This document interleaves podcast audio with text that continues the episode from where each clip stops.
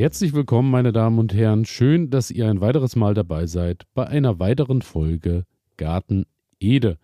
Mein Name ist Elias und heute dreht sich alles um ein Thema, was ich eigentlich schon ja längst abgeschrieben hatte, bei dem ich eigentlich dachte, damit habe ich in diesem Jahr so überhaupt nichts mehr zu tun.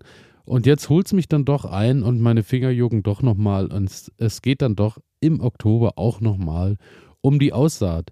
Ich war eigentlich der Meinung, dass ich so gut aufgestellt bin, dass ich im August äh, beziehungsweise vom August her so viel vorgezogen hatte, dass ich im Oktober eigentlich damit nichts mehr zu tun habe.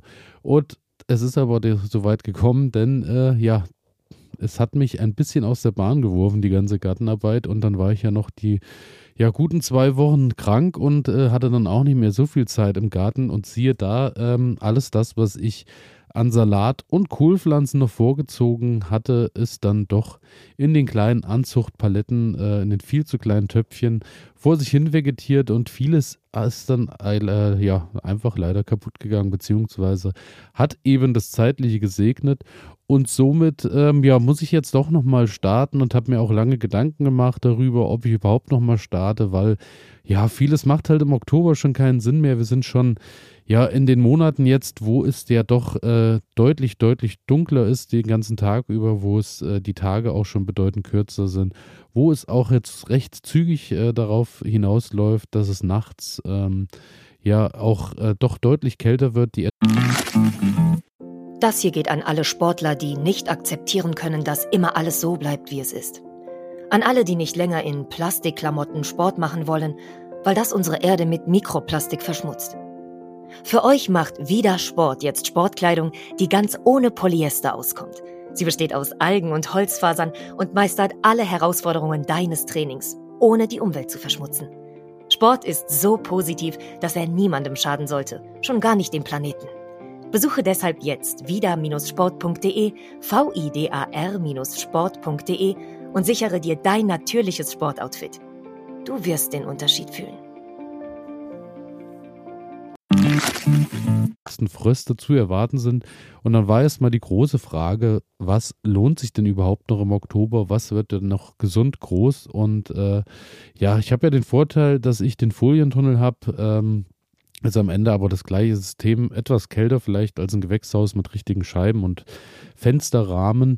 Ähm, aber Folientunnel ist vielleicht so ein bisschen eher in die Richtung vergleichbar mit einem, äh, ja, mit einem Frühbeet. Also auch wenn ihr ein Hochbeet zu Hause habt oder habt die Möglichkeit, euch irgendwo eine Kiste hinzustellen, wo ihr Glas drüber packen könnt, dann könnt ihr die Pflanzen meistens noch so ein bisschen geschützter äh, unterbringen und somit kann dann darin noch ein bisschen was gedeihen, was vielleicht einfach so ungeschützt im Freiland nicht mehr ganz so gut funktionieren würde.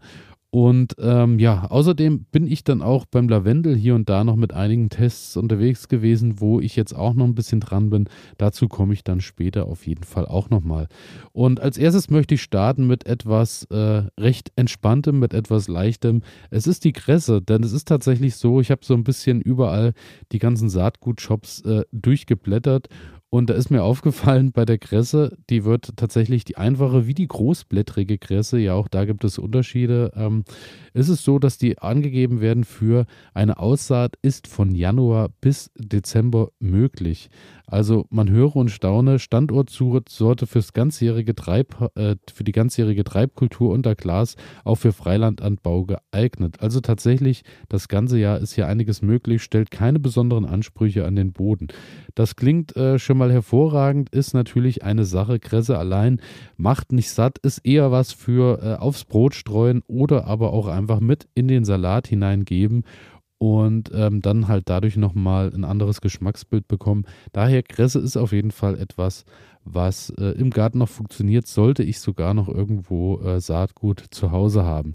Dann geht es weiter. Ähm, habe ich tatsächlich äh, auch äh, schmerzlich hergeben müssen. Äh, mein Feldsalat. Ich hatte Feldsalat vorgezogen, zwei Sorten, hatte die auch in den Quickpot, in den Anzuchtpaletten und siehe da, alles ganz wunderbar groß geworden. Dann standen die aber deutlich, deutlich zu lange in den Paletten und die Töpfchen wurden zu klein. Dann wurde es noch gut feucht zwischendurch und siehe da, ja, mein Mehltau oder mein Feldsalat ist ordentlich mit Mehltau bedeckt gewesen, ist dann auch langsam schon kaputt gegangen, zog sich langsam wieder zurück, so dass auch äh, die Mehltau-Hilfemaßnahmen am Ende äh, also auch zu spät gekommen wären. Daher war ich so ein bisschen, äh, ja, schon, hat mich schon ein bisschen traurig gestimmt, denn Feldsalat ist eigentlich ja wirklich eine schöne Kultur, die ihr über den ganzen Winter auch ernten könnt. Und daher habe ich nochmal geschaut und es ist anscheinend so, dass auch äh, der Feldsalat immer noch funktioniert. Ich habe zumindest zwei Sorten äh, gefunden, die angegeben werden von der Aussaat von September bis Dezember. Und da habe ich hier zum einen den Elan und der Elan ist tatsächlich äh, auch äh, natürlich fürs Freiland geeignet, aber funktioniert natürlich auch ein bisschen geschützter. Daher werde ich den jetzt auch wenn meine Tomaten, die so an Braun- und Krautfäule kaputt gegangen sind und raus sind aus dem Gewächshaus und vielleicht auch äh, mein Chili und Paprika dann langsam das Zeitliche gesegnet hat durch die äh, kalten Nächte, die auf uns zukommen, dann werde ich dort nochmal ein bisschen äh, Feldsalat einstreuen und dann habe ich, wie gesagt, zum einen den Elan und zum anderen den Witt gefunden. Der Witt, den hatte ich euch, glaube ich, auch im September schon mal vorgestellt. Der ähm, gilt auch als besonders robust gegen falschen Mehltau, demnach äh, gegen richtigen Mehltau wahrscheinlich nicht ganz so gewappnet, weil äh, ja, der hat äh, dann doch auch äh, gute weiße Flecken bekommen. Daher werde ich auch den jetzt nochmal aussehen. Und äh, wo wir gerade beim Salat sind, habe ich dann zum einen natürlich den Winterkopfsalat Chez Le Bas gefunden. Der ist ähm, auch schon lange, lange bei mir im Anbau äh, ist auch ein Typ, ein Salattyp, Kopfsalat, der so für die Überwinterung geeignet ist. Ähm, ist auch eher natürlich dann ein Salat, wenn ihr jetzt da noch Kopfsalat ausseht, die sind dann eben auch noch recht klein und bleiben dann natürlich irgendwann auch äh, in ihrer Größe stehen, beziehungsweise hatte ich dann im letzten Jahr den großen Erfolg im Folientunnel, dass ich dann hätte gefrorenen Kopfsalat ernten können, weil der war dann bei minus 20 Grad so hart gefroren, dass ich wirklich einzelne Blätter ganz problemlos einfach abbrechen konnte. Also ähm, ja, daher ist das jetzt nichts mehr, was ihr jetzt anbaut, dass ihr, ja, vielleicht mit, wenn es sehr mild wird, vielleicht auch noch im, im Dezember, Januar nochmal was mit nach Hause nehmen könnt an Blättern. Aber im Großen und Ganzen, ähm, ja, wenn ihr den jetzt vorzieht, trumpft der wahrscheinlich dann auch erst im Frühjahr wieder auf, wenn der dann wieder zu neuem Leben erweckt, beziehungsweise dann eben größer wird. Und äh, ja, ist jetzt nichts für die, für die Direkternte. Ich glaube, da ist dann der Feldsalat besser. Aber so ein schöner Winterkopfsalat, den man vielleicht schon im Frühjahr mit nach Hause nehmen kann, hat auf jeden Fall auch seine Relevanz und äh, seinen Vorteil. Daher Winterkopfsalat chez Le Bois ist zum einen einer. Dann habe ich einen neuen gefunden, den hatte ich auch noch nicht, den Priveri. Das ist auch ein Kopfsalat, der ähm, im besten Fall natürlich vorgezogen wird und nicht direkt gesät wird. Und den kann man tatsächlich dann auch aussehen, wieder von Dezember bis Februar. Jetzt ist man fast in der Zeit, wo man es eigentlich erstmal lassen sollte, aber dann Dezember bis Februar funktioniert er wohl ganz gut und ähm, kann dann auch direkt im Ende Januar nach draußen gepflanzt werden und sollte dann tatsächlich im März auch schon mit Ernte, mit der ersten Ernte überraschen. Daher der ähm, Priveri ist äh, einer, den ich vielleicht jetzt noch nicht aussehen werde, aber äh, im Verlauf des Jahres werde ich mir den schon mal mitbestellen, dass das vielleicht etwas ist, was vielleicht schon mal auch im Frühjahr dann wieder äh, was mit sich bringt. Genauso wie der Zulu. Der Zulu ist auch ein Kopfsalat, sehr schneller Treibkopfsalat mit frisch grünem, leicht blassrigem Blatt und guter Kopfbildung. Und ähm, ja, der ist auch so eher für den Dezember dann schon geeignet für die Voranzucht und soll dann eben auch ähnlich ab, äh, Mitte, ab Mitte März bereits äh, erntbar sein. Daher geschützter Anbau auch davon Vorteil. Werde ich mir auch gleich mitbestellen und werde ihn eben mal probieren. Dann äh, war ich sehr erstaunt. Es gibt tatsächlich auch ähm, einen Spitzkohl, den ich gefunden habe, der ähm, funktionieren soll in der Aussaat bis Oktober. Also sprich, den könnt ihr diesen Monat noch aussehen und der wird dann natürlich dementsprechend auch jetzt noch ein bisschen anwachsen und dann natürlich auch eher im Frühjahr dann seine Größe erreichen, ist ein, äh, aus, ein Spitzkohl, der aus Frankreich stammt, wohl auch dort seit 1890 bereits gelistet ist, also sich auch schon äh, viele, viele Jahrzehnte ähm, gut äh, wohl äh, gemacht haben soll in den Bauerngärten und daher vielleicht auch eine Sache, die äh, es zu probieren gilt, ist eine frühe Sorte mit sehr guter Kältebeständigkeit. Ich denke, die ist dann auch vonnöten, wenn er über den Winter draußen steht. Und äh, der Spitzkohl hat den Namen Couilleur de, Bœuf, de Boeuf oder wie auch immer, de Boeuf des, des Vertus. Guer de Boeuf des Vertus heißt er. Ich hoffe, ihr findet ihn, weil meine Aussprache, meine französische Aussprache ist natürlich äh, hervorragend. Also ein Spitzkohl, den man jetzt äh, pflanzen kann, beziehungsweise aussehen, aussehen kann, so dass der dann eben auch im November vielleicht ja noch in den Folientunnel ins Gewächshaus oder wohin auch immer kommt und dann eben auch eher im Frühjahr auftrumpft. Dann etwas, was ihr recht zeitnah noch ernten könnt, ist der Winterpostelein. Winterpostelein oder auch Winterportulak genannt, ja, ist ein winterharter Salat für den Freilandanbau, den man drei bis viermal schneiden kann. Also sprich, der wird äh, ähnlich wie Spinat am Ende genutzt oder auch wie Feldsalat. Den schneidet ihr immer ab, nehmt das mit nach Hause, was ihr äh, davon eben verzehren könnt und das ganze Spiel könnt ihr ein bisschen über den Winter an günstigen Wettertagen, wenn natürlich kein Frost gerade ist, nutzen und auch der lässt sich noch bis Mitte Oktober jetzt tatsächlich ähm, ernten und äh, beziehungsweise auch aussehen. Ernten dann auf jeden Fall auch. Und dann äh, zu guter Letzt habe ich auch noch äh, zwei Sachen mitgebracht, sehe ich gerade. Zu guter Letzt kommen wir erstmal zum Spinat, denn es ist, es ist natürlich auch wieder Spinat-Aussaatzeit. Der Spinat äh, ist noch bis Mitte Oktober eigentlich gut und gerne möglich. Da habe ich wieder zum einen den Butterfly, das ist ja wirklich mein absoluter Lieblings- Spinat, der eben für Frühjahr und für Herbst äh, eine ganz gute Figur macht und auch der Winterriese oder Verdil, das sind bedeutend größere Blätter, wie der Name schon sagt, aber das sind auf jeden Fall ja, zwei Spinatsorten, die ihr auch jetzt noch aussehen könnt, könnt ihr auch direkt im Freiland noch aussehen. Könnt ihr aber auch vorziehen bzw. ins Gewächshaus packen und dann ja, wächst er schön vor sich hin, hatte ich im letzten Jahr auch gemacht, war dann ähm, über den Winter weniger etwas zu ernten. Der blieb dann auch natürlich irgendwann stehen.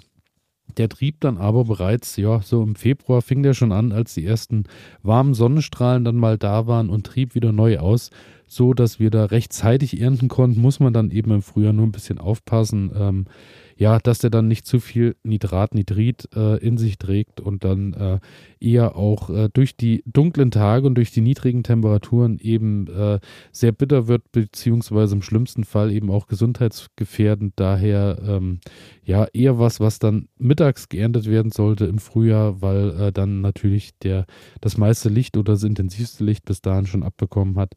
Und ähm, ja, daher muss man da ein bisschen schauen. Ich hoffe, ich gehe jetzt äh, erstmal davon aus, dass ich in diesem Jahr vielleicht noch ein bisschen Spinat mit nach Hause nehmen kann. Das wäre zumindest äh, bei der ganzen Sache mein Ziel. Und dann eine Sache, die ich probiert habe, die mich aber nicht so überzeugt hat, weil die mehr die Schädlinge in meinem Garten überzeugt hat, war die Wintererbse Sima, denn es gibt tatsächlich Wintererbsen. Und auch da war ich erst der Meinung, oh, das hört sich wunderbar an. Eine Wintererbse spricht bestimmt äh, für sich, dass ich im Herbst, äh, im Winter auch Erbsen mit nach Hause nehmen kann, aber die Wintererbse ist auch ähnlich angelegt wie die meisten Kulturen. Die wächst eben jetzt an und äh, überwintert dann draußen und treibt dann eben im Frühjahr direkt aus, so dass ihr eben äh, auch im Ende April im besten Fall vielleicht schon die ersten Erbsen mit nach Hause nehmen könnt. Und ja, ihr verfrüht dann einfach die Erbsen-Erntezeit um einen guten Monat. Ich muss sagen, bei mir war es dann so, dass ich A, Probleme hatte mit der Planung, weil ich noch gar nicht wusste, wie die Beete im kommenden Jahr gestaltet sind. So dass ich nicht so richtig einen Platz hatte. Und zum anderen war das dann eben auch so, als die gut und gerne ausgetrieben sind, waren dann auch recht schnell Nacktschnecken und Co. auch schon hellauf begeistert, dass, dass hier schon gutes neues Grün wächst. Und äh, ich habe da nicht allzu viel geerntet und muss auch sagen, so die Arbeit war dann doch auch, ähm, ja, mir ein bisschen zu viel, weil es war dann recht trocken im Frühjahr.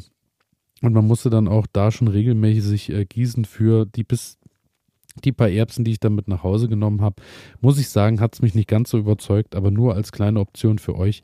Das gibt es auf jeden Fall auch, die Wintererbse. Und äh, dann nochmal auf den Lavendel zurückzukommen. Bei mir war es so, ähm, ich hatte ja Lavendel ähm, ein bisschen geteilt bzw. geschnitten und habe mir nochmal ähm, kleine Ableger gemacht und habe die erstmal in Wasser gestellt. Die sind ja dann tatsächlich irgendwann auch mal gewurzelt, hat wirklich lange gedauert, über den Sommer fünf, sechs Wochen waren es auf jeden Fall, bis dass sich da Wurzeln gebildet haben. Also es bedarf auf jeden Fall Geduld. Und dann habe ich den Lavendel getestet, in welcher Erde er am besten funktioniert. Da ich deklariere es als Werbung und ganz liebe Grüße an Floragard an der Stelle, habe ich zum einen ähm, ein reines Torfprodukt genutzt. Ich weiß, auch das führt wieder zu großen Diskussionen, aber mein Test war eben jetzt erstmal zu schauen, worin funktioniert der Lavendel vielleicht am besten. Und ihr wisst, wenn ihr schon länger dabei seid, der Lavendel ist ja ein Herzensthema, wo ich äh, ja doch immer mal so ein bisschen mich dran probiere, weil ich gerade auch für die Bienen ein bisschen mehr Lavendel im Garten äh, ganz toll finden würde. Und auch zum Trocknen und zum Verarbeiten ist das ja eine schöne äh, Geschichte.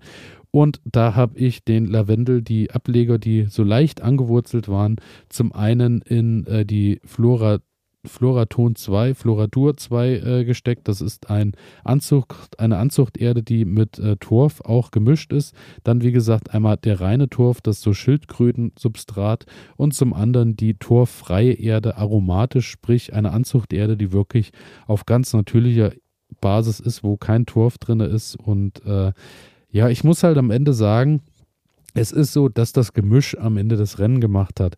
Die Aromate, sprich die äh, Floragard-Erde, die so ein, äh, also die komplett ohne Torf auskommt.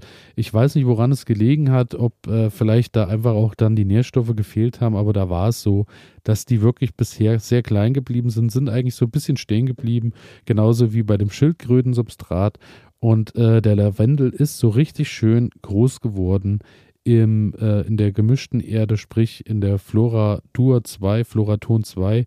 Und äh, da muss ich sagen, da ist es wirklich toll gewachsen. Also da ist äh, in, dem, in dem Substrat, in dem Gemisch, hat sich der Lavendel wirklich ordentlich groß, ist nochmal schön ausgetrieben, hat zum Teil auch nochmal geblüht. Also da habe ich auf jeden Fall festgestellt, egal wie man zum Thema Turf da steht, ähm, ist es auf jeden Fall so, dass das gut äh, funktioniert hat und auch der schon schön ausgetrieben hat, so dass er schön überwindet. Und ich denke, so kann der auch gut ins neue Jahr starten. Wenn ihr natürlich noch Ideen habt für mich, ähm, was ich anstelle von Torfprodukten nutzen kann, was vielleicht ähnlich erfolgreich funktioniert, bin ich natürlich dankbar wenn ihr mir da auch äh, nochmal eine Nachricht einfach da lasst. Und äh, dann beschäftige ich mich gern auch damit. Und damit äh, bin ich am Ende angekommen, bedanke mich für, immer fürs Zuhören. Morgen am Dienstag kommt der neue Podcast Naturtalent mit der lieben Nicole an den Start, wo wir auch ein bisschen ins Gespräch kommen über unsere Gärten und über all das, was passiert. Also, falls ihr das noch nicht gemacht habt, Schaut nochmal drüben vorbei bei Naturtalent Podcast und äh, abonniert den. Der kommt jeden Dienstag und äh, ja, es wird, glaube ich, auch eine ganz tolle Sache mit ganz tollen Gesprächen mit der Nicole und ich freue mich drauf. Und ansonsten hören wir uns hier im Garten Ede am Mittwoch wieder. Bis dahin, ich wünsche euch einen guten Start in die Woche. Ciao.